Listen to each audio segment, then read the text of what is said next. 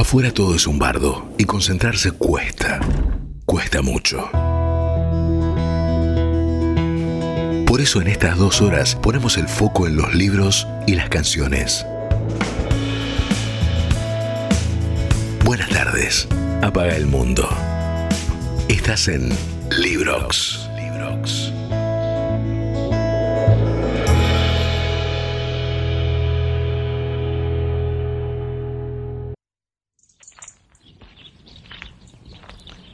Pensar que alguna vez cantamos eso de imaginarnos a la gente viviendo la vida en paz.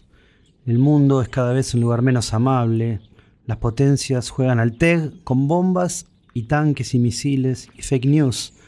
Los que pueden huyen por rutas desoladas, se trepan a balsas, se cuelgan de las ruedas de aviones colapsados. Imagina que hay lugares un poco más tranquilos. Imagina por un rato mundo hecho solo de libros y canciones. Bienvenidos a Librox.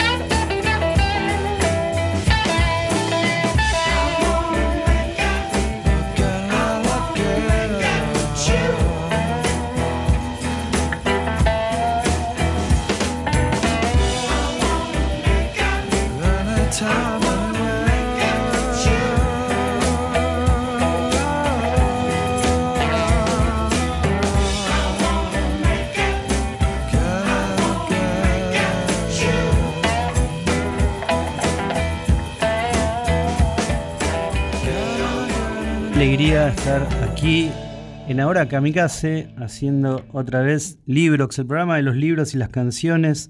Hoy Bueno, mientras ahora creo que existe BA2, la nueva cepa que está empezando a molestar en Europa, pero mientras nos lo permita BA2, vamos a tener música en vivo, va a venir a cantar a los estudios de Kamikaze Patri Prever, una de las grandes voces del conurbano. La idea es seguir dándole espacio a los grandes artistas del conurbano bonaerense. También voy a darme el lujo, porque este programa está hecho para darme el lujo de entrevistar a, a mis colegas y a los grandes escritores y escritoras de Argentina. Vamos a hablar con una de las grandes narradoras argentinas, Silvia Parraguirre, quien publicó en 2021 su autobiográfica novela Antes que desaparezca. Una novela donde repasa su desembarco en Buenos Aires a fines de los años 60, pero también reconstruye una ciudad, una Buenos Aires, un clima de época y además reflexiona también sobre el oficio de escribir, ¿no? ¿Qué tan verdadero es el arte de contar la propia vida? Y si no será que la verdad y la ficción son inseparables, ¿no? Vamos a hablar con Silvia en algunos minutos. También va a estar mi querida escritora y amiga Flor Mountford, que acaba de presentar un libro de poemas muy bello, muy doloroso. Quiero estar con vos, un conmovedor libro de poemas donde los grandes temas de su escritura vuelven concentrados con una potencia demoledora. Y ahora, en minutos nomás, Fito Páez, bueno, Fito no para, ¿viste? No para nunca, Fito está siempre al palo. Fito relé a Roberto Arlt. ¿Vieron cuando empezó esto, esta pesadilla, la pandemia? Así que íbamos a salir mejores. Bueno, no señor, nos dice Fito. Hay que leer siempre a Roberto Arlt. Arlt es el futuro. Y en el futuro, que es ayer, no hay escapatoria. Fito Páez abrió el 2022 con un disco prácticamente instrumental, Futurología Arlt. Lo escuchamos a continuación acá en Librox.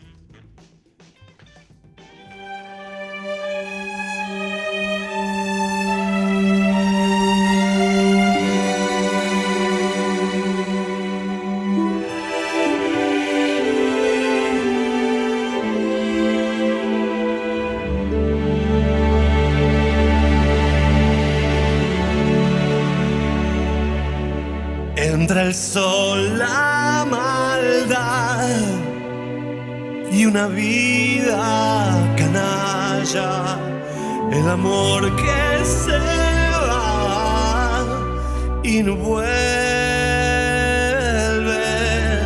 La verdad, cuando remuerdo Sain nos decía que amor es dinero, corría simplemente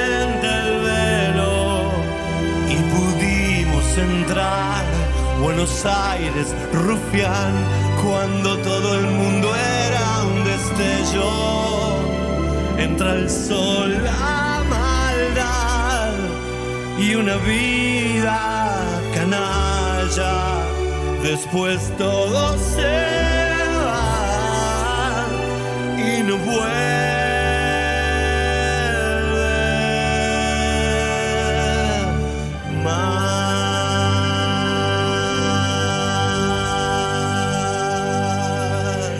Amor es dinero, Fito Páez. Decíamos que de esta pandemia saldríamos mejores, pero bueno, ahí están los misiles rusos, ahí están las tropas de la OTAN, ahí están las grandes potencias jugando al TEG con las vidas y las economías de millones de inocentes, como siempre. Ahí están los chicos de Palermo metiendo en un auto a una chica indefensa y completamente perdida para usarla. Ahí está tu vecino diciendo que la vacuna es un invento para inocularte un chip prosoviético que va a hacerte castrista y chavista en 2023. Y así estamos, tal cual lo escribió hace casi un siglo con su prosa salvaje, mezcla de lunfardo y de escritores justamente rusos traducidos al español, Roberto Art. Esa prosa que en Florida los amantes del mote justo calificaban de mal escrita, pero esa prosa estaba viva, tenía sangre y aliento y adoquín y sigue tan viva hoy, porque esos personajes de Roberto Art, esos personajes locos, destructivos, egoístas, desesperados y malvados, son los mismos que pueblan y destruyen hoy el mundo. Esa mirada, esa mirada puesta en palabras en los siete locos, en el lanzallamas también, esa mirada que aseguraba que no había futuro, o que el futuro iba a ser esta porquería que estamos viviendo, esa esencia de Art sigue viva y se hace música hoy en el corazón del enorme Fito, que irrumpe con su nuevo disco, Futurología Art. La antena de Fito, de Fito capta la esencia de Roberto Art y la decodifica en forma de música. Qué enorme Roberto Arlt y qué enorme Fito, ¿no? Acaso influenciado por su gran amigo y maestro Gerardo Gandini, ¿no? Quien hizo lo propio con La ciudad ausente, el libro de Piglia sobre Macedonio Fernández. Fito, Arlt, las palabras y la música. La música, eso que siempre está al comienzo, atrás de las palabras.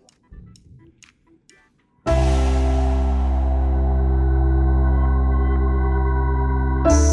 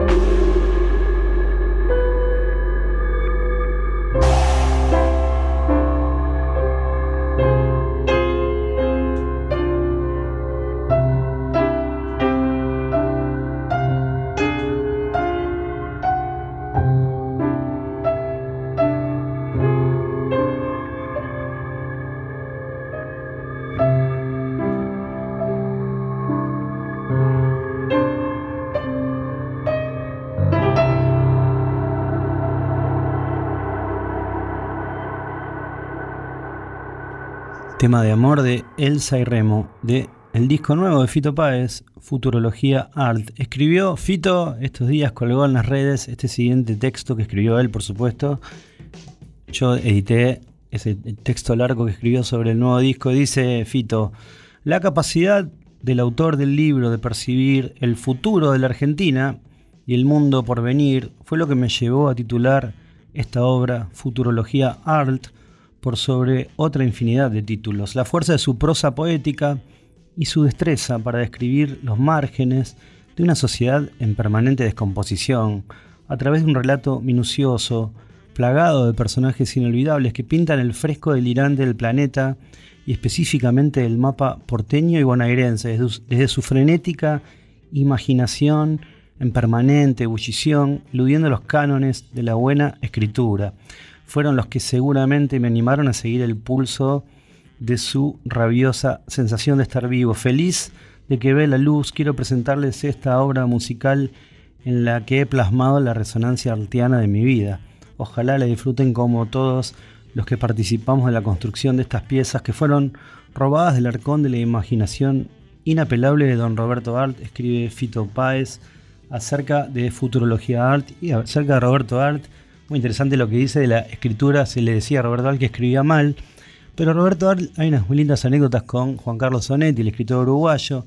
Andaban juntos por los años 30 en Buenos Aires y uno de los divertimentos de Arlt era ir junto a Onetti a insultar a los talleres literarios de la clase media acomodada porteña.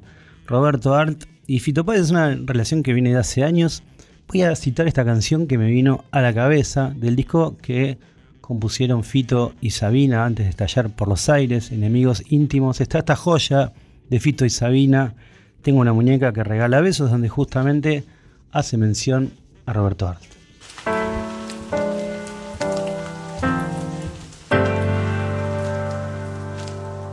Tengo una canción, una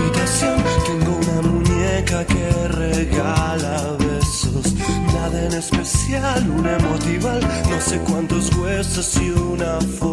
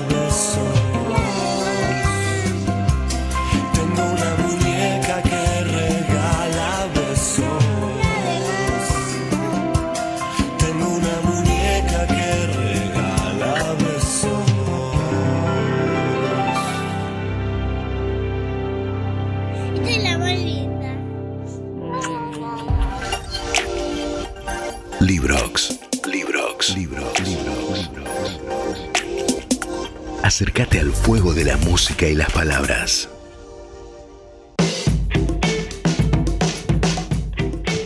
Pasamos de Páez, vamos a hablar un poquito de Rachel Kask. Creo que se pronuncia así, disculpa si no se pronuncia así. Rachel Kask, yo le digo Kusk en casa. Rachel Kask es una escritora canadiense de origen, luego se radicó en Inglaterra, ahora tengo entendido que está viviendo en París. Acaba de ser publicada por Libros del Asteroide, qué buenos los libros del asteroide. Segunda casa. Segunda casa, en verdad, en inglés es second place, que es distinto, porque no es second house. Second place viene a ser segundo lugar, y ya segundo lugar tiene una connotación que me parece se lleva mejor con la novela, porque M, la protagonista de Second Place, bueno, arma una segunda casa, un segundo lugar. Y por un lado, el Second Place funciona como un segundo lugar, un, lugar de fantasía, un lugar donde la- la protagonista, digamos que proyecta sus deseos. eh, en su deseo también de, de generar una vida paralela o alternativa a la vida que tiene en pareja. Pero por otro lado, también en Second Place, y más tratándose de Cask, también está hablando del segundo lugar de la mujer en la sociedad y en el matrimonio. ¿no? Obviamente la mirada de Cask tiene una profundidad psicológica hondísima, típica de las novelas. El protagonista se cartea con un tal Jeffers o conversa con alguien, no sabemos bien, y le va contando su vida y se confiesa, se desnuda respecto de sus deseos con un pintor enigmático, un tal L con quien la protagonista tiene una obsesión. Él encarna todo lo peor de el machismo. Pero también es un poco crítica respecto de cómo la mujer se va dejando llevar, enroscar en esos vericuetos, en ese maltrato inherente al encantamiento ¿no? que se va produciendo entre el pintor y la anfitriona. Es muy buena, pero buenísima, como todas las novelas de Rachel Cusk, Segunda Casa. Y, es, si bien es la adaptación de una crónica, es una crónica que escribió Mabel Lujan llamada Lorenzo en Taos, donde en realidad describe los días que pasó el escritor D.H. Lawrence en su casa en Nueva México. Eh, ya que hablamos de pintor y de pintura, esto es una reescritura de ese libro, eh, también pienso, la pienso a Kask en relación a la pintura. Me da la sensación de que esta es una nueva etapa, casi como las etapas de los pintores en la obra de la escritora canadiense.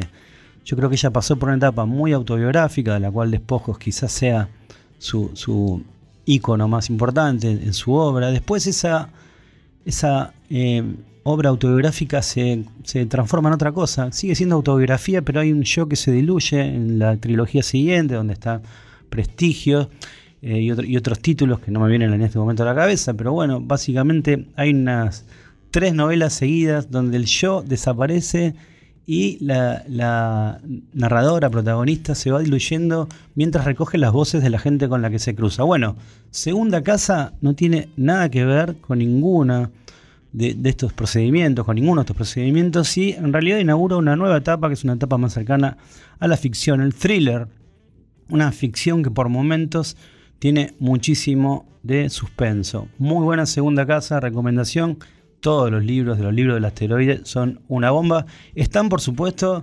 recomendadísimos eh, y, siempre a disposición de La Mancha Libros que para la gente de los seguidores de Librox tiene una muy linda noticia para darnos en el transcurso de estos programas. Va a haber eh, sorteos muy buenos para la gente que nos sigue, bueno, en las redes, para toda la gente que escucha Kamikaze. En minutos nomás conversamos con la escritora de Junín, Silvia Parraguirre.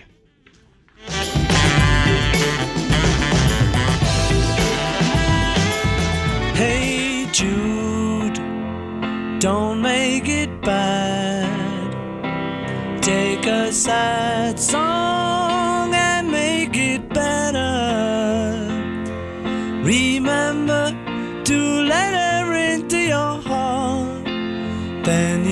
start to make it better.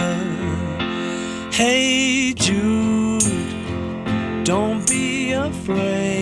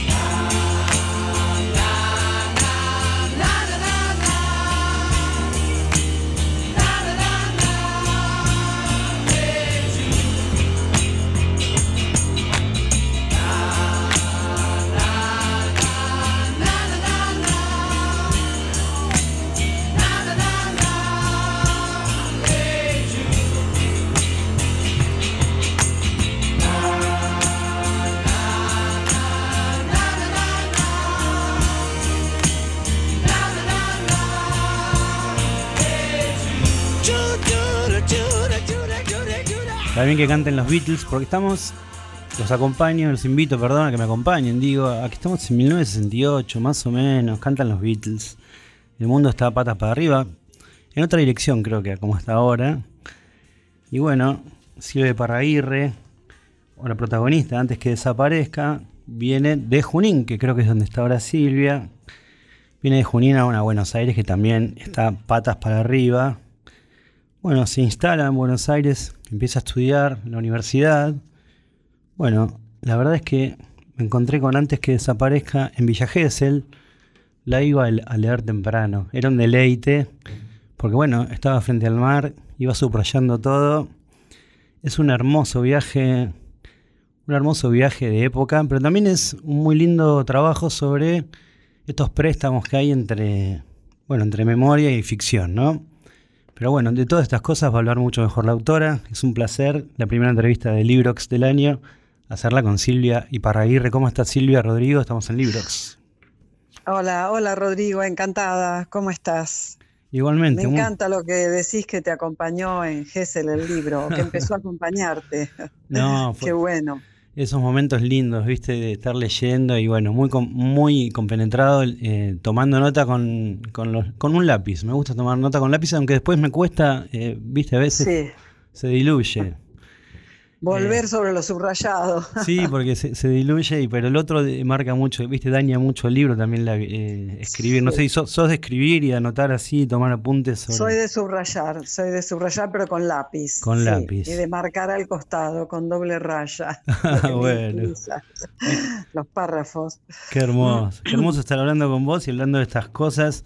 Tengo tantas preguntas para hacerte que estoy como desordenado, pero no importa, no importa, mejor, mejor así que espontáneo. Bueno, lo que se te ocurra. Bueno, estaba pensando para arrancar, mira, te voy a arrancar antes que desaparezca, te voy a arrancar de, esta novela por Tierra del Fuego, mira.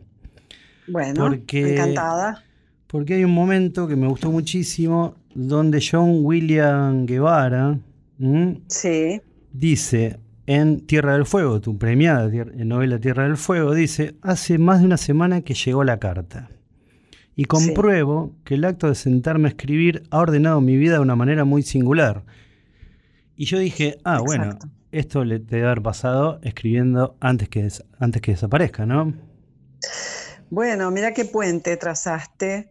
Me encanta porque sinceramente La Tierra del Fuego, no, sinceramente no, realmente la Tierra del Fuego, además de ser una novela que cuenta la aventura de un personaje real, de una persona real, que es Jamie Baton, indígena yamana, es también una reflexión sobre la escritura, cómo te cambia la escritura, cómo cambia tu estar en el mundo, cómo vas comprendiendo las cosas a medida que las, medida que las vas escribiendo, y eso es lo que le pasa a John William Guevara en La Tierra del Fuego.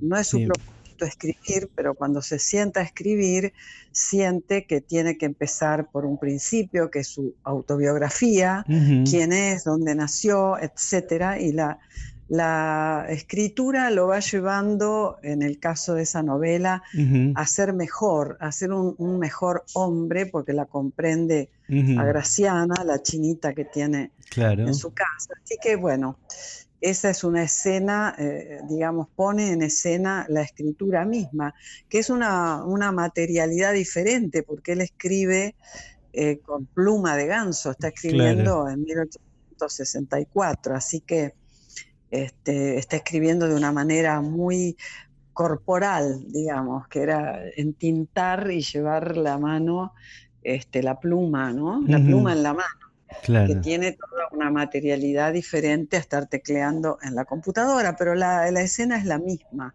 La escena es la misma. Es decir, antes que desaparezca, si querés otra escena paralela, eh, soy yo tratando de ordenar una memoria y unos recuerdos que se van transformando en ficción. Recuerdos autobiográficos que al someterlo a las leyes de la ficción se van transformando.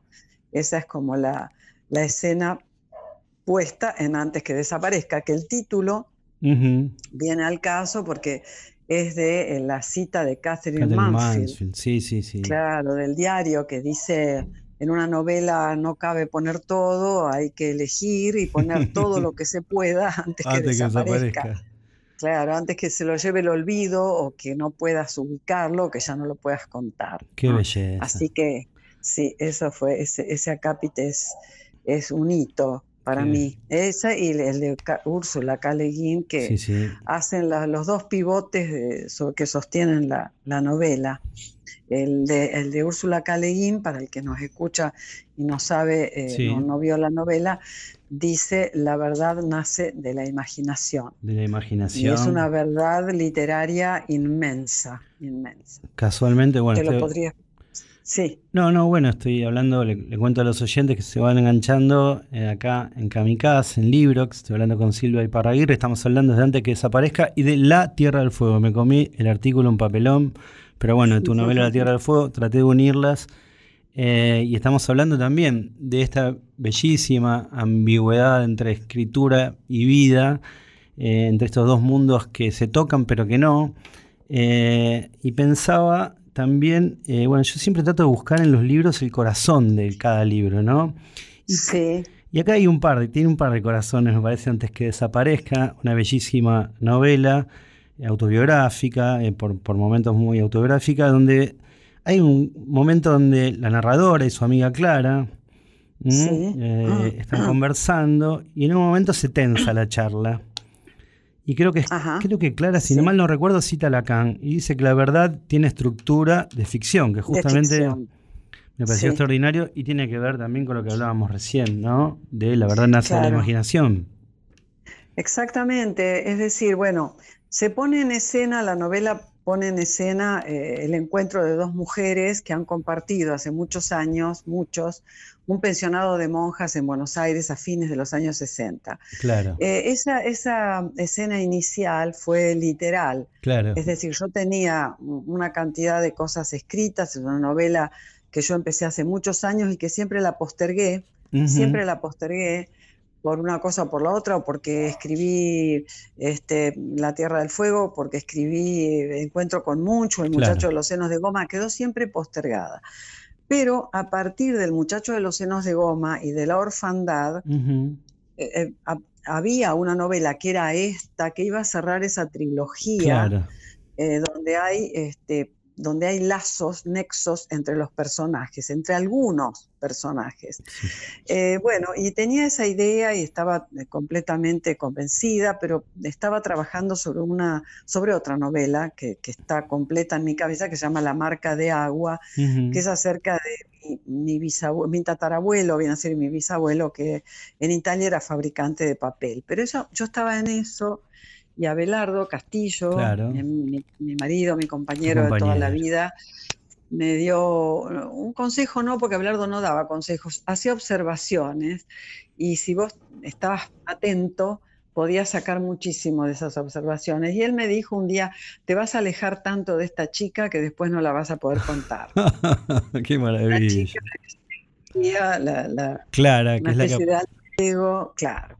Entonces, em, bueno, yo tenía todo ese material y realmente eh, dije, bueno, tiene razón, me voy a disponer a organizarlo, pero no sabía cómo el, el comienzo, sabía que no quería que fuera una tercera persona eh, común, tenía que ir y venir en el tiempo, como me gusta a mí, tenía que ser fragmentaria, como es la memoria, cuando rescata escenas y las traen en un ir y venir del tiempo.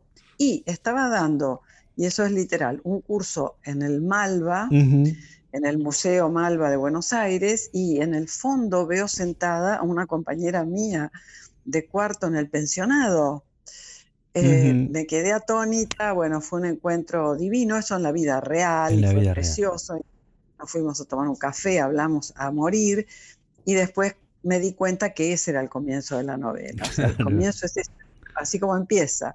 Y bueno, Clara es psicoanalista, eh, yo tenía que, es decir, cuando vos escribís una novela en, pre- en primera persona, Sí. tercera, como yo voy manejando eh, Sí. las personas, y cuando trabajas con la materia autobiográfica, tenés que ser muy consciente de que los otros personajes tienen que tener entidad, porque vos llevas la historia, es tu historia, entonces el personaje central tiene que estar dibujado, pero tiene que dar lugar a otros personajes que existan. Por ejemplo, Gabriel, por ejemplo, Clara. Sí, sí. Entonces, en esa ida y vuelta con Clara, eh, como ella es psicoanalista, toco temas que tengan que ver con el psicoanálisis o con la psiquiatría o la psicología cognitiva, Claro, de lo que hablan ellas, claro. porque eso le da entidad a Clara como Claro, personaje.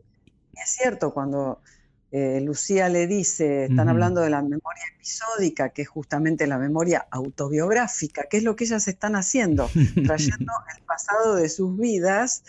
Entonces ahí dice la frase de Lacan, Claro. que eh, la, la ficción tiene estructura, la, ay, la La citaste verdad, la verdad tiene La verdad estructura de Tiene ficción. estructura de ficción, exactamente.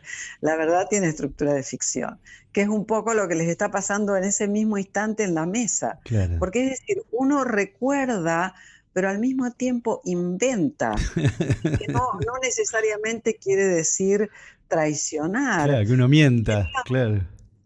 El mecanismo que, que yo trato de poner en escena entre estas dos amigas es el mismo que hacemos todos los que tenemos hermanos cuando en una conversación hablas de la infancia o de la, de la adolescencia Sí. y se arma como un rompecabezas. Y vos decís, "Est- estaba fulano en aquella fiesta y Claro. tu hermano o tu hermana te dice, no, no estaba. Estaba yo, otro, claro. Sí, Estaba sí, yo y estaba tal. Entonces se va armando una escena por partes en la que todos colaboran, ¿no?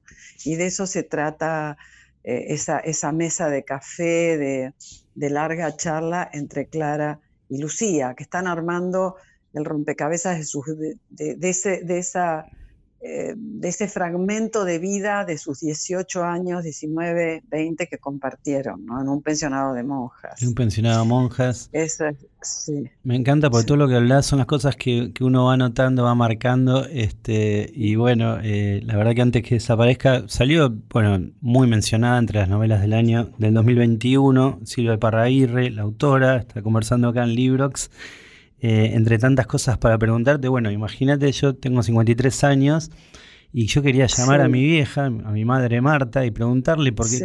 para mí, bueno, estas cosas, ¿no? Los pensionados, esto transcurre, ¿no? Eh, Sí, eh, vos que te desdoblás, ¿no? O, o la protagonista que se desdobla y habla de cuando se ve en una foto a los 18 años, entonces de la primera salta a la tercera persona y se ve como otra persona, ¿no? Se, se pone Lu- te pones o se pone Lucía, vamos a hablar de la narradora. sí, Eh, exacto. y me gustó mucho, la, eh, justo conversaba esto con amigas de, bueno, Alicia Melo, mi, la amiga de mi madre, Alicia me hablaba de vos y de, y bueno, entonces yo le preguntaba esas cosas de época porque pensaba, qué linda marca, o sea, los padres mandaban a, a sus hijas eh, a Buenos Aires a estudiar, pero Claro. pensionados como una especie, ¿no? De, vamos a decirlo, como de un cierto reaseguro, ¿no? Claro, porque no se trataba de una cuestión religiosa solamente, porque, Claro. es decir, mi mamá era católica practicante, mi papá agnóstico, hijo de españoles muy escépticos, Claro. este, pero, pero cuando me te vas de, de Junín, donde yo estoy ahora en casa de mi hermana, Junín, sí, sí. eh, a los 18 años a vivir sola a una ciudad que conoces poco, porque no es como ahora, era diferente. Entonces, para que, para que estén tranquilos ellos, y me, ponen, me pusieron en un lugar con 14 chicas más, donde las monjas dirigían y había que estar a las 8 de la noche, eh, eh, o si no, con un permiso especial para fiestas o para siempre llamando a tus padres por teléfono. Ahora, lo, lo que a mí me, me convoca para, para esta historia, lo que creo que, que puede ser, a mí me gusta el humor, trabajar el humor, o sea, las cuestiones que pasan por el... Se puede tratar cosas muy serias a Sí, través del humor.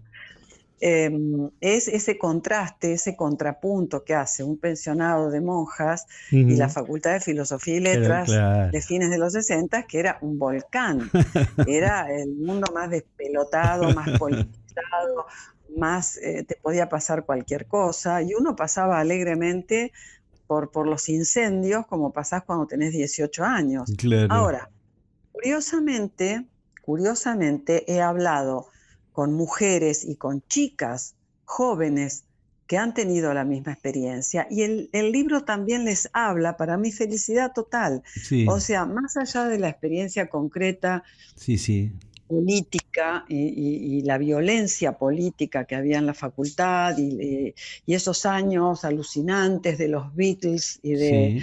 y de las El mayo fiestas, francés, claro. el mayo francés y lo que pasaba en México y lo que pasaba en el En el mundo mundo. entero, era, era un estallido en, en todos los sentidos de la palabra, en todos, en la libertad, en, en el, en el- el movimiento del poder de la flor de San Francisco, en, Claro. el mayo francés, eh, bueno, todo lo que estaba sucediendo, aunque las circunstancias son distintas, la experiencia sigue siendo universal, de alguien que se va de su pueblo a una ciudad grande. Claro. Y a mí me sorprendió porque a partir de, de los de hace 20 años que cambió la realidad absolutamente con Internet y con las comunicaciones y con los teléfonos y con todo lo que sabemos, me parecía que, que, bueno, las experiencias se han modificado muchísimo, pero hay un, un corazón, para decir lo que vos dijiste, como un centro, un núcleo que persiste, porque el tema que toca esta novela es un tema muy tratado en literatura, no es ninguna originalidad. O sea,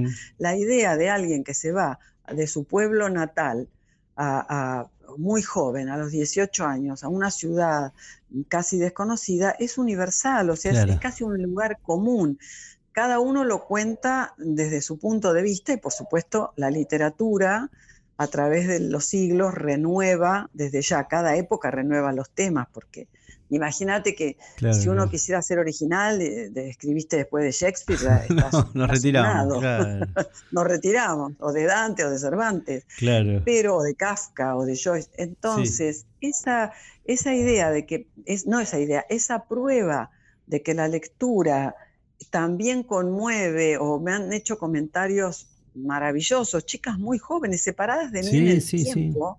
Pero que sí que cuando llegaron, que el temor de perderte, este, no sé, hay experiencias muy básicas Claro. eh, que, que- que per- parece que persisten en el tiempo. Así que eso, eso me encantó a mí, me No, encantó. no. No, fue mi propósito, pero me gustó. Buenísimo, me parece muy bueno. Me gusta también ese que se llama Work in Progress, Work in Progress, ¿no? De ir eh, incorporando eh, los elementos de lo que sería el making of, ¿no? De cómo, Claro. a dónde va a ir a parar esto, eh, todo todas las conversaciones eh, también con A, en que, bueno, sabemos que es Abelardo Castilla. Te voy a hacer Sí. una mención porque, bueno, yo soy de los que en algún momento leímos Ser escritor, el libro Sí. de Abelardo, y yo eh, no solo lo leía, sino que además lo, lo invertía para ver si se caía algo de lo que había leído, porque lo subrayé, lo miraba, bueno. Sí, Y, y no me olvido de algo que él creo que dice ahí, que es sobre Lucio Mancilla, sobre los siete platos de arroz con leche. sí.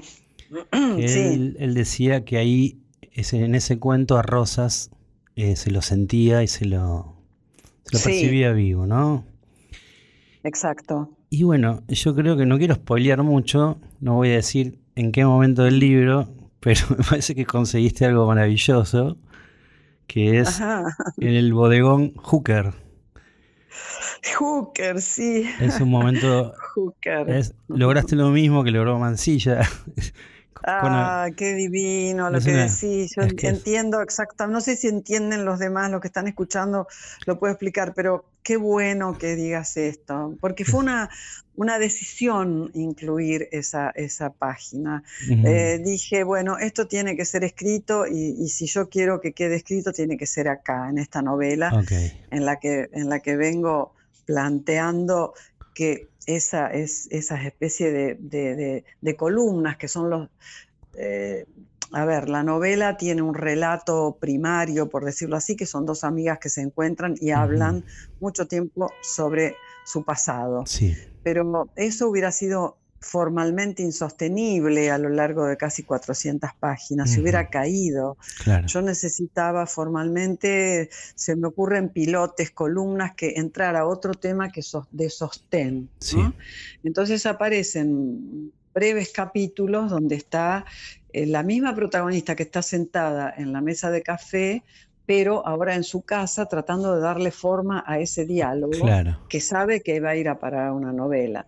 Y en, Mm, ese, en esas escenas domésticas aparece la vida de dos, Sí. aparece en la vida de dos escritores que realmente son, porque ahí mi alter ego está muy cerca, que somos Abelardo y yo, Claro. desde ya que no está oculto para No, nada, pero mm, por momentos me divertí mucho escribiendo esas partes porque, re- o sea, recomponiendo escenas de nuestra vida cotidiana que sinceramente nos matábamos de Sí. risa, eh, nos divertíamos inventando personajes, inventando pruebas, eh, inventando novelas falsas, eh, no sé, entonces sí, de, de quién sería personaje, de qué novela podía ser yo personaje, él, cosas, Claro. pero no, no solemnes, viste, mamarrachos, así.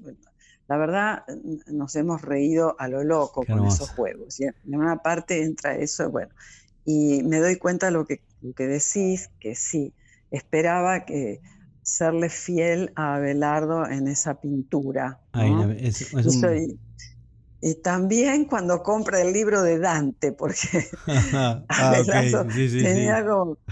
Mira, en honor a la verdad, reduje las ediciones de Dante, porque la realidad es exagerada. Claro. Y si yo pongo que Abelardo tiene 30 ediciones de, de Dante, Sí. vos "Eh, se te fue la mano. Pero entonces puse 13, pero realmente de Claro. todo tipo y color. Por eso me encantó que se consiguiera otra más de Dante. Pero nadie, di- yo no le decía nada porque teníamos ese pacto que cada uno se compraba un libro y el otro no le decía, no hacía comentarios, estaban prohibidos. Em, Pero bueno, sí. bueno, pero qué, qué lindo lo que decís, qué lindos puentes que, que tendiste. Me Bueno. encanta. Bueno, es que, es que fue muy hermoso leerlo, bueno, eh, y bueno, leerte y nada, y conversar. Tenía las mejores referencias tuyas. Tengo, tengo eh, el privilegio de, de ser amigo de, de- de un gran librero, que es Andrés Rodríguez de La Mancha, que me había hablado maravillas. Ah, sí, Andrés, claro. y Fuimos dijo- vecinos incluso. Claro, me contó. Y me sí. contó, me dijo que, que Andrés me dijo que estaba, incluso que vos le habías dicho, que estaba en los diarios de Abelardo. Así que lo voy a rastrear. Sí, sí, Pero, sí, claro que están los dos tomos. así que. Ahora, te quedó algo que, que Sí. no sé si hay tiempo. Vos, Sí, por supuesto. decís, No, no, para mí esto es un placer. No, pero en, No en te un quería molestar yo a momento vos. Hablábamos de, de ese diálogo que en realidad tiene que tener la apariencia de lo discontinuo, o sea, tiene que ser el reflejo de una conversación entre dos mujeres que siempre es caótica, pero las mujeres nos entendemos perfectamente en el caos. Saltamos de un tema a otro, vamos y venimos, pero toda esa, esa materia, ese material y del recuerdo tiene que ser férreamente conducido Sí, porque la novela tiene una forma, ¿no? Te pide una forma. Y no es, la- las cosas no, no, no pueden ser casuales. Esto digo porque eh, opino o ayudo o- Sí. o, o doy consejo, me piden acerca de novelas que están en progreso, que se están escribiendo. Y mm, el escritor tiene que ser muy férreo, muy consciente de que si pone A en la página 20 y la A tiene que resonar en la página 58, es decir, no hay, no hay cosas azarosas. La, la novela es un mundo en sí mismo, ¿no? es la construcción de un mundo. Y ese mundo tiene que, si vos querés dar la apariencia del caos, tenés que ser consciente que es la apariencia del caos. No te puede el caos invadirte como escritor. ¿No?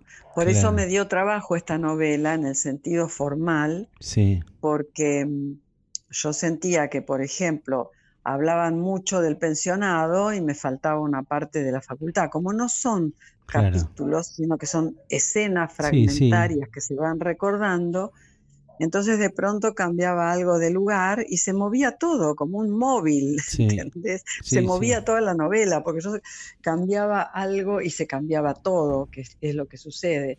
Así que, bueno, finalmente pude, pude lograrlo y llegué. Lo que Abelardo siempre decía, ¿no? Si das cinco, bueno, tenés que llegar a dar cinco, Ajá. nunca cuatro en una escritura. Si das diez, eh, te tenés que llegar hasta lo más que puedas hacer. Y si no, es lo que decía Borges, ¿viste? Te resignás. Hablar- eh, Borges decía, bueno, uno publica por resignación, ya Claro. eh, ya llegaste a corregir todo y después ya, bueno, ahora lo publico, porque si no sería eterno, pero bueno. No, yo, yo creo que ahí donde está puesto eh, es ese momento, bueno, creo que, que ahí, ¿no? Formalmente, bueno, cumple una función eh, impresionante, Qué bien. impecable, ¿no? O sea, ahí me parece que, bueno. Y, y eso creo que lo decía Proust, que decía que, que, bueno, que hay momentos de la, la lectura que de los lugares donde estábamos leyendo que no nos vamos a olvidar más, ¿no? Y yo creo que ese momento de estar Sí. leyendo ese instante donde Abelardo se lo, se lo respira, se lo siente, Mm. ahí frente Qué al mar. maravilla, Bueno, te no me lo voy a olvidar. mucho. No, yo te Vos agradezco a sabés vos. que nombraste el gran maestro del tiempo, que es Proust. Por supuesto Sí. que Proust esta es la, la inmensa lección. Claro. Y sí, sí, sí. No, hermosísima novela, la que también le agradezco a mi... Algo del pasado. ah. Ahí está sonando un teléfono, no sé qué pasa. Ay, yo te perdí en la comunicación. ¿Qué me decías de ¿Me Proust? escuchás? Yo te escucho, pero ahí puede ser que haya interferencia en estos tiempos tan extraños. Este, no, mencionaste, mencionaste a Proust. Mm, Sí, ahí bueno, está. te decía, el, el- el gran, el gran maestro de la recuperación, de la memoria, este, es, es- es impresionante, es in- inaccesible porque es tan, es tan monumental, pero, pero sabes que atrás está Proust, ¿no? Es como un paredón acerca del tiempo, del manejo del tiempo. Pero me encanta lo que dijiste, si le hice, le hice justicia a Abelardo, es, es lo que yo quería, es lo que yo quería en el sentido de el riesgo de poner esa escena tan privada, ¿no? Que cuesta a veces, pero bueno, lo pedí a la novela y yo sentí que debía ir. Así que bueno, estoy, estoy muy feliz con esta novela. Vos sabés que se Sí. agotó muy rápido la primera edición, en un mes y medio, fue una cosa increíble, pensando en la pandemia, viste, en las circunstancias, en la situación. Así que salió muy rápido la segunda edición. Salió en octubre, la segunda edición se agotó en el 18 de noviembre, en diciembre ya salió la segunda. Estoy contenta, estoy, estoy feliz de encontrarme con lectores de esta novela, Me alegro, como vos. me alegro Actores, muchísimo. lectores realmente. Yo te agradezco, le agradezco también a mi prima Sole, a su hija Sofi que me la recomendaron. Te agradezco, pero enormemente, porque esta es la primera entrevista del año y mirá la entrevista hermosísima, el momento hermoso que, que pasamos. Te agradezco por, por este momento, Silvia, y bueno, estamos en contacto. Vamos a, Estamos en contacto. vamos a hablar de la marca del agua. La marca del agua es la próxima. La próxima. marca de agua, Ah, sí, de agua, la marca de Sí, agua. Sí, sí, sí, la marca de agua, que La es la marca, marca de del papel. Ok. Eh, no, encantada. Yo también, muy agradecida por este encuentro. Te Un- mando un beso. Un beso grande, pasó Silvia y para ir de lujo aquí por Librox.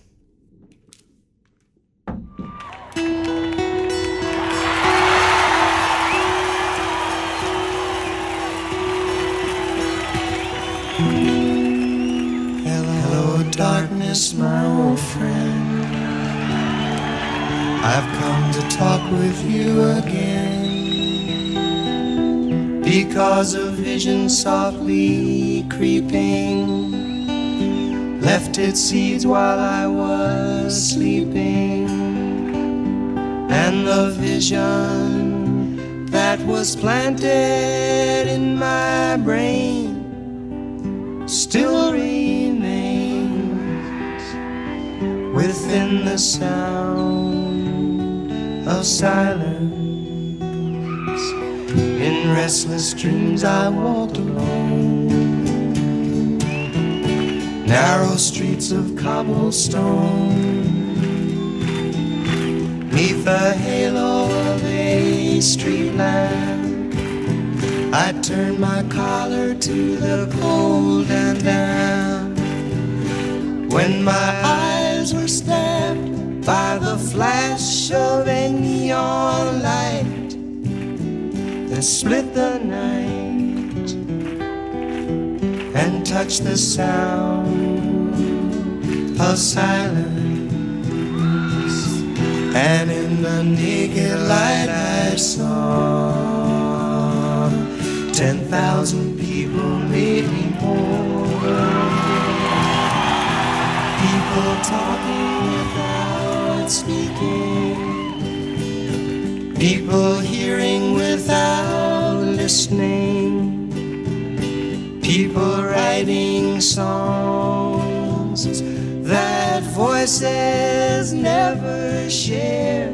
And no one dare disturb the sound of silence.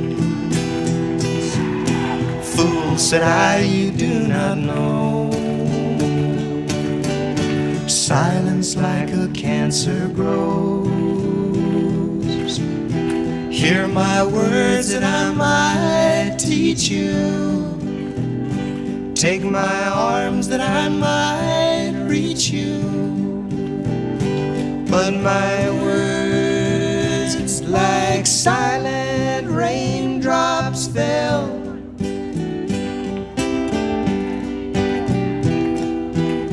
Echoed in the wells of silence.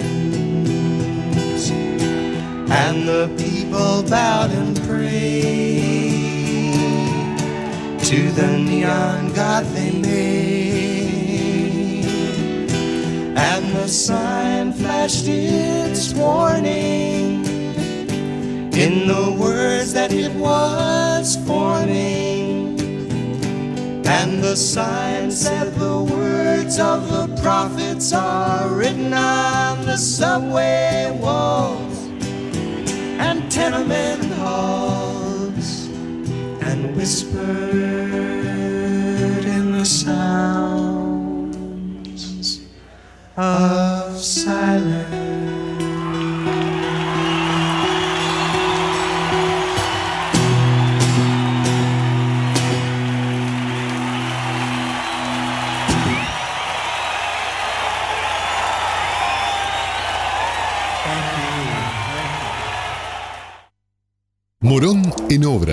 Estamos asfaltando las calles del partido, poniendo en valor las plazas y los espacios públicos, renovando la iluminación de todos los barrios. Continuamos construyendo el Morón que soñamos. Municipio de Morón, corazón del oeste. Librox. Estás acá y queremos que por un rato el mundo no exista.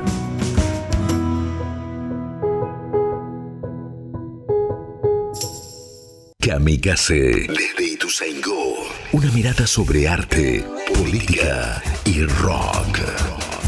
Kamikaze. Ha llegado la hora de que pongamos las cosas en claro. Cultura conurbana. Cinco Esquinas, productora audiovisual.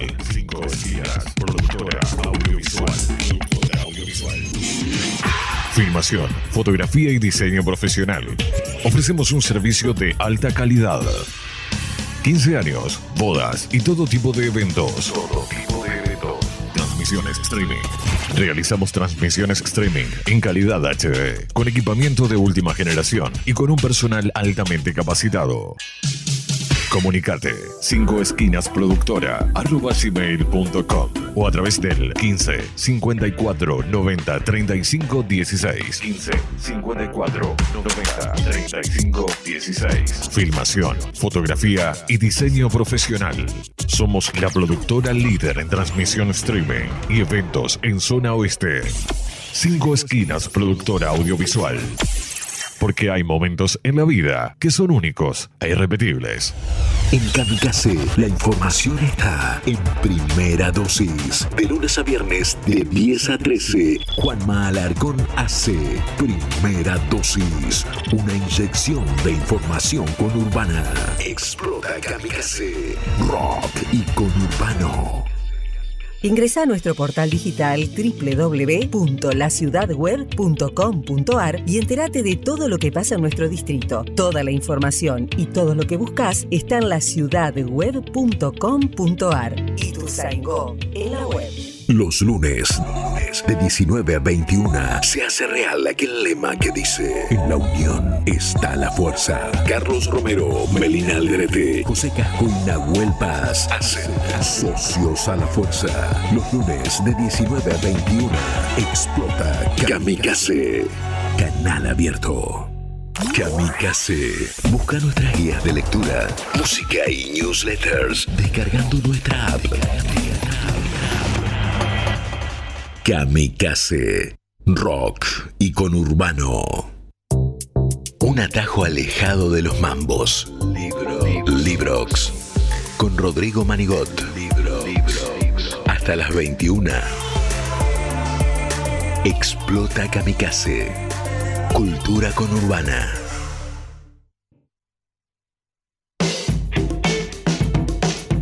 Hermosa, hermosísima entrevista con Silvia Iparraguirre. El programa de los libros, las canciones y también de las pizzas y las empanadas llegó. Estamos muy agradecidos a la gente de Los Troncos, Pizzas y Empanadas, las mejores pizzas y empanadas para vos. Estamos en Padua, Merlo e Ituzaingó, nos dice la gente de Los Troncos. Podemos buscarlos en Instagram, Los Troncos Pizza. Nuestra web, dice la gente de Los Troncos, www.lostroncospizza.com.ar o llamanos, llamanos, llama a Los Troncos Pizzas al 11 21 85 93 01 11 21 85 93 01 riquísimas. Podés llamar al delivery las pizzas y las empanadas de los troncos muy agradecido. Delivery por supuesto sin cargo muy agradecidos por las pizzas y las empanadas obviamente seguimos con los libros y las canciones. En minutitos nomás vamos a hablar con mi querida amiga escritora poeta Flor Monfort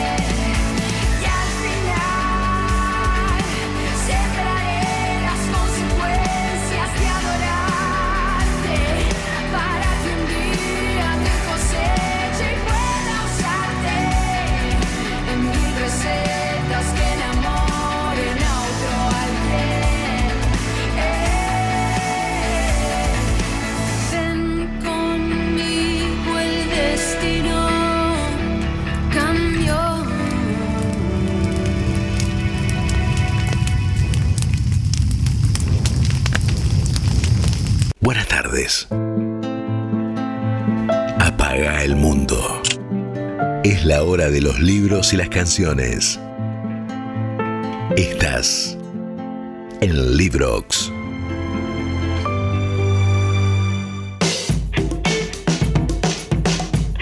Bueno, ¿cómo presentar a Flor Monfort? Porque es mi amiga, porque además es la editora, la persona que me ayudó a confiar en lo que escribía, con lo cual ya, ya estoy, eh, nada, estoy en deuda con ella antes de arrancar la nota, porque fue la persona que por los bares de Palermo me iba diciendo que lo que yo escribía eh, tenía un sentido y que tenía pasta de, escri- de escritor y que me tenía que animar, así que bueno, fue una especie también de acompañante terapéutica mía, pero bueno, independientemente de esas cosas que nos unen, además del amor por la literatura, Flor escribió uno de los libros de cuentos más hermosos que leí yo en los últimos tiempos, que es Las Rusas. Después se inclinó por la poesía, es tallerista, es periodista, bueno, es editora, es un montón de cosas. Flor es mi amiga, pero lo primero que le iba a preguntar, porque acaba de sacar su poemario, quiero estar con vos, entonces la consulta que yo le iba a hacer,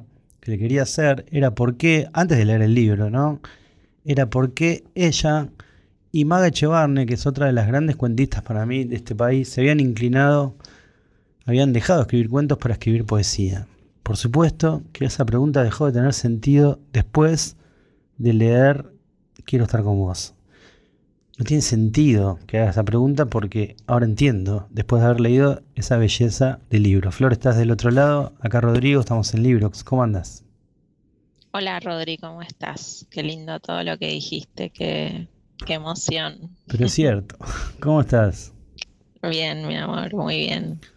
¿Vos sentís, sentís que encontraste en estos poemas, eh, nada, una forma de seguir narrando con una potencia, con una condensación, digamos, muy cercana al anterior de los cuentos, pero más, más potente? Sí, totalmente. Yo creo que, que la poesía tiene algo de nervio, tiene algo de, de ADN, de núcleo duro, de, de cosa muy eh, que hay que, que pulir, pulir, pulir hasta llegar ahí, a encontrar ese diamante. eh, y además que se lo puede deformar más a gusto. Yo soy, esto lo hablamos un montón, de la idea de que la literatura hay que poder torcerle a la escritura, perdón, hay que poder torcerle el brazo, ¿no? Como Claro. a los sentidos y a las palabras y a los finales y a la tentación de cerrar las historias con monio. Me parece que la poesía te da ese aire, esa, esa respiración extrañada, como esa atmósfera viciada de humo, y eso a mí me gusta, me gusta, me gusta ese descontrol. Eh, solo en la poesía se puede habitar eso. Y hay momentos de la vida que son tan tremendos y tan oscuros y tan que bueno, que solo se pueden escribir en poesía y eso nos pasa, ¿no? Mirá Igual amo los cuentos, obvio, obvio no, no voy a renegar de la escritura eh, de narrativa, pero, pero la poesía es, es, es otro universo y la verdad es que soy muy feliz ahí. Estás muy feliz. Me contaste que estabas por empezar un curso con Laura Whitner, ¿puede ser? Sí, estoy muy feliz también con eso. Sí, el lunes empiezo porque después de Quiero estar con vos quedé como, como ahogada, como es un libro que, que me produce bastante dolor. ca- Prácticamente no lo leí nunca de un tirón más que una vez cuando lo tuve en las manos publicado.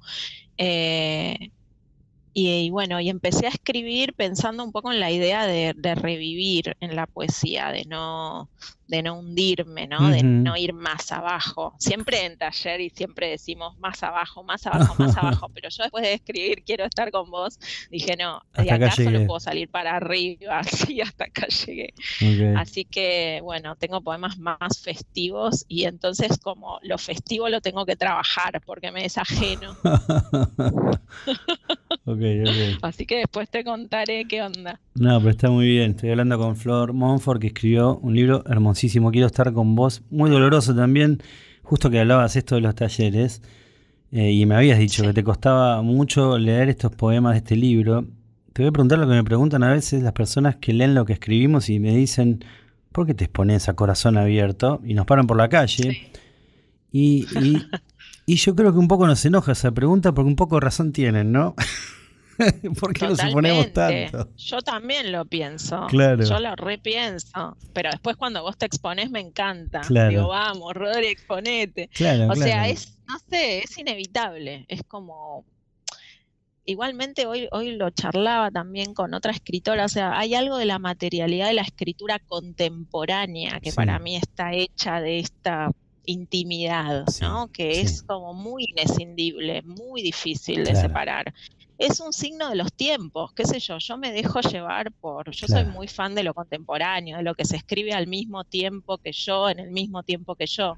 Claro. Eh, eso lo sabes, digo, ahí están los fans del Sí, siglo. XIX y demás. Yo soy muy fan de lo que se escribe ahora. Y, Claro. Y bueno, eh, no sé, me parece una tragedia y también pienso por qué me expongo, pero después me encanta exponerme, entonces ya estoy entregada. Pero mira, recién, por más que hicimos 42 puntos de rating, eh, re- recién estábamos hablando con Silvia Iparraguirre, una hermosísima charla, y ella contaba que dudó mucho en contar el momento en que por primera vez salen a comer con Abelardo Castillo. Porque era un momento Sí. muy íntimo, es la bomba del libro. Lo tengo que leer. Es el momento más poderoso y potente y hermoso del libro y ella, gracias a su escritura, le da vida a Belardo y no- nos lo convida en un registro que nadie podría convidárnoslo. Entonces, ahí está el despelote, ¿no? De lo que veníamos hablando. Total, sí, total. Es un. Sí, es. eh, es una mezcla fatal, es un cóctel explosivo, pero Claro. Después con el tiempo siempre se agradece, o sea, porque hay algo que es eh, que uno también, una se separa de eso Sí. cuando, cuando pasa a ser Claro. del mundo, ¿no? Esto lo hablamos un montón. Sí, y sí. separarse tiene su, su cosa linda y duelística Sí. interesante. Muy bien, estoy hablando con Flor Monfort. Te quería consultar también que en Quiero estar con vos están todos los temas que ya habías desplegado en las rusas, tu libro de relatos, pero también obviamente hay nuevos, porque también, tengo que decirlo, hubo situaciones fuertes en tu vida. Está también el claro Sí. rastro de una enfermedad muy dura que tuviste que atravesar. Y también Sí. aparejada a esa enfermedad una separación. Y sabes que pensaba en vos el otro día, hablando de exponerse, leí la hermosísimo, iluminada de Mary Carr. Y sabes lo que dice Mary Sí. Carr Eh, en un momento? Dice, con razón, eso de en la salud y la enfermedad. Sí, total. Totalmente, sí. Claro. Está muy pensado. Eh, en la salud y en la enfermedad Claro. es muy diferente, muy Claro. diferente. Tremendo. Eh, te diría que eh, hay matices mucho más chiquitos, menos extremistas en los que tampoco uno y una acompaña al otro. O sea Sí. que en la enfermedad es directamente un caos, una cosa, una bomba que te ponen en el medio del living, ¿viste? Sí. Algo eh, Sí. En un momento lo digo en el libro, un murciélago que entra por la ventana y es, ¿qué Mm, es sí, es esta mierda? Sáquenmelo. Claro. Eh, sí, para una pareja, una enfermedad de los Sí. dos en una época de la vida que se supone es vital, eh, es un drama. Y bueno, sí, ahí hay que escribir o morir, en mi caso. Flor, Por suerte escribimos. Contame, contame de el 12 de marzo, eh, presentás en Otras Orillas, Mansilla 2974, quiero estar con vos. Sí. Contame el horario, Sí. contame quiénes van a leer, contame todo. Eh, a las 5 de la tarde estamos ahí em, con Caleta Olivia, la editorial, Pablo Moreno, el editor, que Sí. bueno, es un genio y Que que te es ama, como un sí, gran sí. estandarte sí, de la poesía contemporánea. Yo lo amo a él, además él es poeta Claro. y bueno, sabe mucho y su mirada me, me encanta. Y van a leer eh, Majo Moirón y Noé Vera, que son dos escritoras Por supuesto. Noé para mí es la poeta. Eh, soy muy, muy fan de su, de su material. Algún día te lo voy a compartir. Por supuesto. Eh, y bueno, puede haber una sorpresita, así como una actriz famosa que lea mis poemas. Me siento rara diciendo esto, pero bueno, Y bueno, por ahí es que- un buen truco para que vengan. Siempre el glamour, ¿viste? Pero bueno. Siempre eh, el amor. Nosotros vamos a, estamos armando una, una excursión familiar. Creo que va a ir hasta Cielito. Me encanta. Así que bueno, Bueno, eh, va- se va a armar el, el- bueno, el jardín de infantes. Sí. Flor, eh, bueno, te quiero, obvio. te quiero un montonazo. Te deseo lo mejor y nos vamos a ver este sábado. Eh, bueno, gracias por estar acá. Gracias a vos y bueno, sí, espero que vengan y que les guste el libro también. Es pesadito, pero bueno. Librazo, librazo y bueno, hermosísimo, dolorosísimo también, pero muy lindo libro. Quiero estar con vos. Flor Monfort pasó por acá por Librox en esta vuelta por Radio Kamikaze.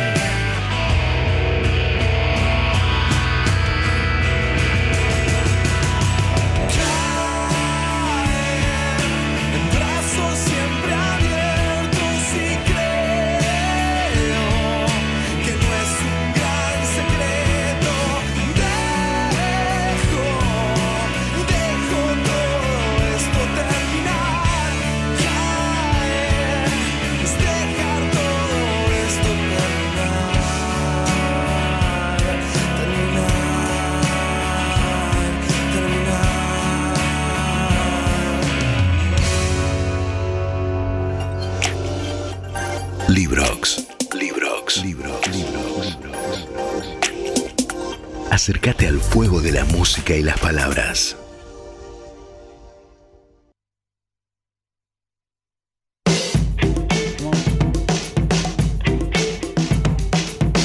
Bueno, lo que sonaba ahí era recién Sonreí, uno de los mejores discos de la década pasada, el que resonaba recién, los chicos de Sonreí y uno de los grandes cantantes de la zona.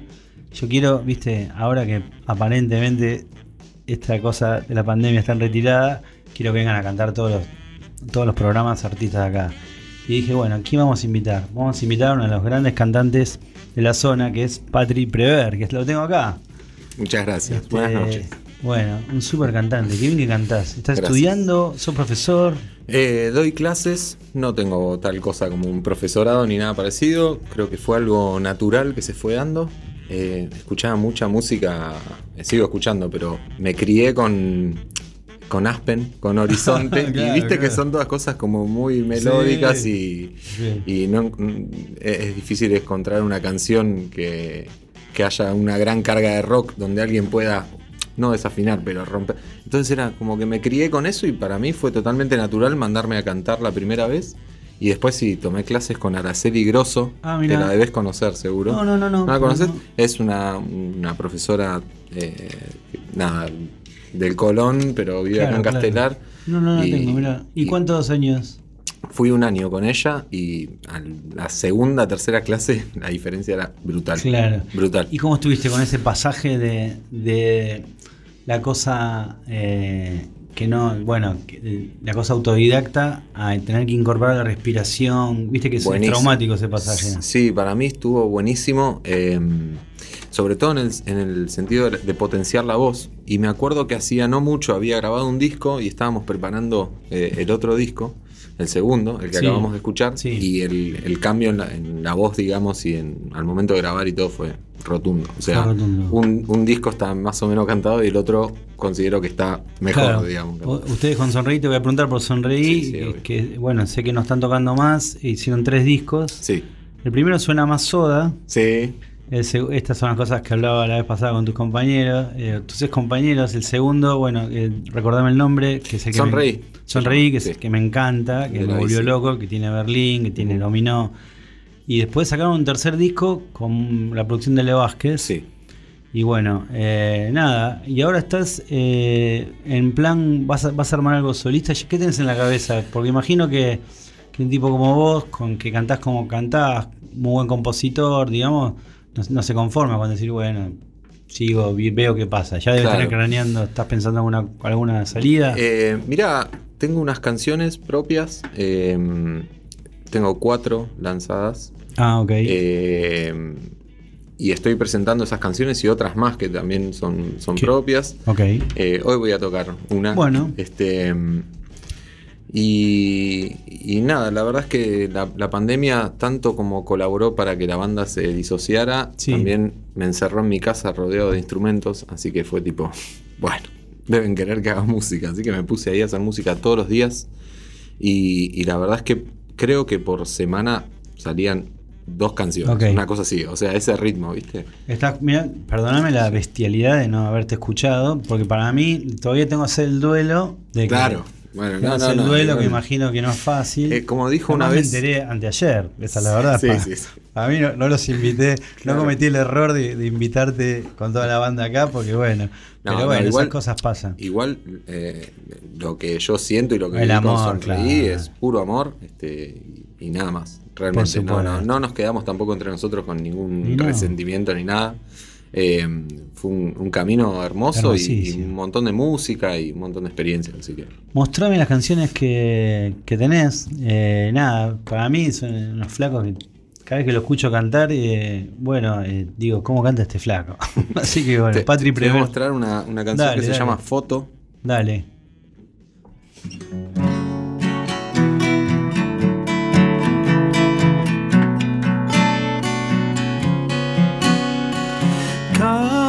Cambia la historia y al final siempre soy yo en un lugar. Ah, ah. Voy en el aire y como vos soy todo lo que pude amar.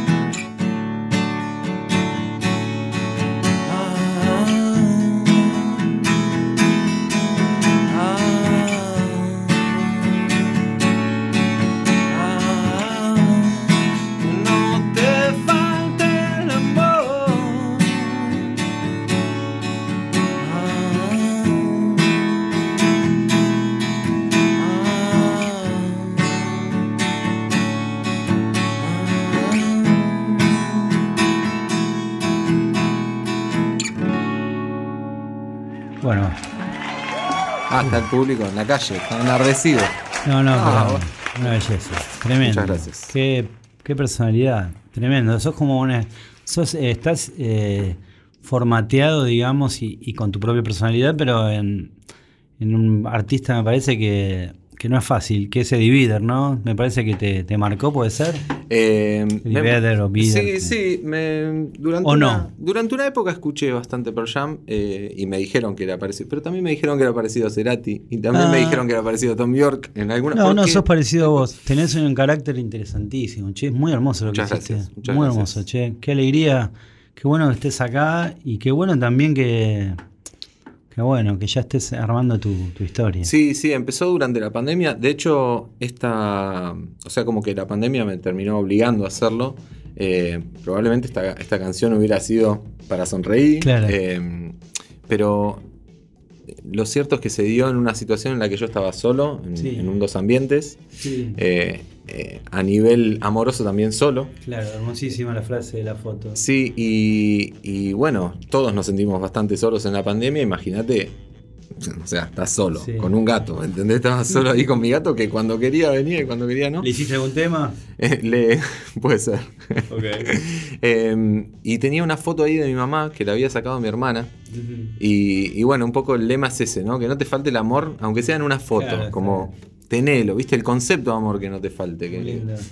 Escúchame, Patri, y nada, eh, est- estás pensando en armar, eh, primero armarte de canciones y después pensar en, en el, en el grupo humano que, va- que te va a acompañar o, o te, la, te la bancás solo, Mirá. estás pensándote en, en modo solo. Claro, casualmente ya estoy presentándome en, modo solo set, que mm, Estás cómodo, estás comodísimo ahí. Sí, es un poco que, que tenés que cablear muchas cositas y apretar pedalcitos y botones, pero por otro lado también es entretenido. Ahora, por, o sea, nada va a lograr im- imitar, ningún músico solo va a lograr imitar No. una banda, por suerte. Sí. Eh, y hay muchísimas cosas que extraño y sé que muchísimas cosas de las que yo presento en vivo sonarían infinitamente mejor con una banda. Pero es un poco la picardía de mandarse a hacerlo y de- realmente estoy muy nervioso cuando voy a tocar en solo. Sí, ¿viste? ¿viste? Tipo, Uy. ay, ay, ay, ¿Sabés tanto control y botoncillo. Yo dejé de tocar la guitarra en vivo porque me eh, fui con un violero, fuimos a Tandil y me, me pasó la de Rodríguez Larreta, no podía agarrar el vaso. Ah, No podía agarrar la, eh, no podía agarrar la cerveza. Entonces Claro. le digo al- y, y- y encima te ve todo el mundo. Sí, sí, y sí. la la mamá de, me acuerdo la mamá de Iván Noble me decía, che, agarrá la copa, no podía, boludo. Tenía un cagazo tremendo porque yo, yo no estoy acostumbrado a tocar la guitarra en vivo. claro.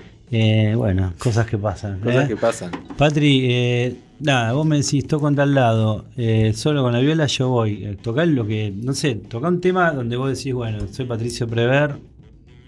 Toma. Bien. Voy a hacer. No actúes.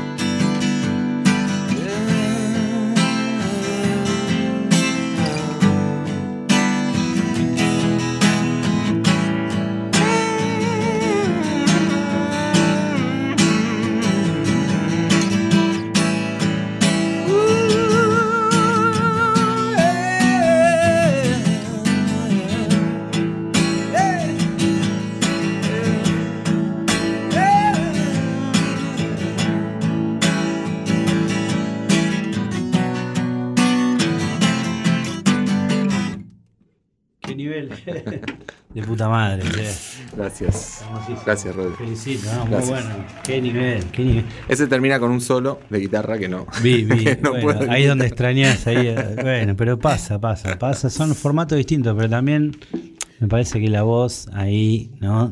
Sí, sí, sin duda es eh, mi, mi- mi instrumento más fuerte. Ahí, por ejemplo, en vivo, este, lupeo esto en la guitarra y hago un solo arriba. Ah, ok. O sea, como que. Te mandás. Claro, laburo bastante con loops y, y bueno, ahora integré también una compu, así que. ¿Dónde-. ¿Vas a tocarlo en algún lado, che? ¿Estás Eh, ahí? No tengo próximas fechas, pero también estoy ensayando y mejorándolo el formato. Cada uno. Vamos a llamar a la gente de Whisky en este momento. Dale, dale, a ver, en vivo. Ahí le voy a decir a Gaby. Ahí va. Ahí está, eh, le voy a decir, eh, esperá. Estamos acá, ¿eh? Esto es Radio Verdad. Radio Live. Este. Ahí le digo, Gaby, estoy acá en, la radio, estoy acá con Patri Prever, que se canta todo. Bueno, por ahí abre el show eh, el del 19, después te, te- te cuento bien. Ahí va. Puedes venir a cantar unos temas. Bueno, el 19, lo que voy a presentar. Ah, ya lo tenía. ¿Dónde? No, no, eh, vamos, vamos, vamos a hacerlo. Ah, ok, no, sí, toco ahí en Whisky y venís a cantar antes Dale, dale, temas. obvio, Espectacular, obvio. che. Muchas gracias por la. Yo te agradezco muchísimo porque sa- sabía que estabas eh, complicado para venir y sin embargo le pusiste una garra tremendo y eso me pone súper feliz. Eh, Para mí, ah, tenía un montón de ganas de, de venir. De hecho, este, te veía entrevistando este, Ah, artistas. qué grande. Nunca, nunca está bueno decir, che, ¿cuándo me vas a invitar? Pero me, me digo, pero escribí, no, es que yo no digo, yo por ahí digo, viste, estoy rompiendo los huevos, viste, tienen que venir No, acá. no, al contrario, a mí me hacía un montón que no iba a una radio este, y me gusta, me gusta eh, difundir eh, mi música, obviamente, No. así que un, un placer estar acá. Te cantás la vida, te deseo mejor, en serio. Gracias, Sos un artistazo, excelente cantante, pero for export, cagaste porque te invité Ya y te voy a pedir. Me lo hiciste practicar. Te voy a pedir esta belleza de canción. Eh, Patri Prever para cerrar este Librox, primera entrega con Emma, bueno, y con Guido. mis nuevos Bien. compañeros de ruta. Saludos, a, los asistentes. saludos a, a Juanma, saludos a, a Marga, a Diego, a Flor, a Seba, a toda la gente, a Micaela, por supuesto, toda la gente que me acompañó en este primer programa acá en Kamikaze de Librox. Gracias, Patri Prever, por venir. Y mira, salió una fecha ya, el De 19. una. Ahí estaremos. Gracias a vos y felicitaciones por el ciclo. Bueno, grande, vamos. Siento que soy de por acá.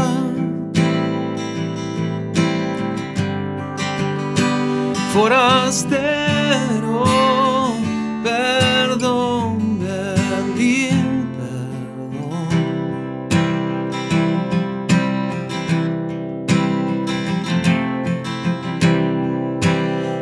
fui y me encontré.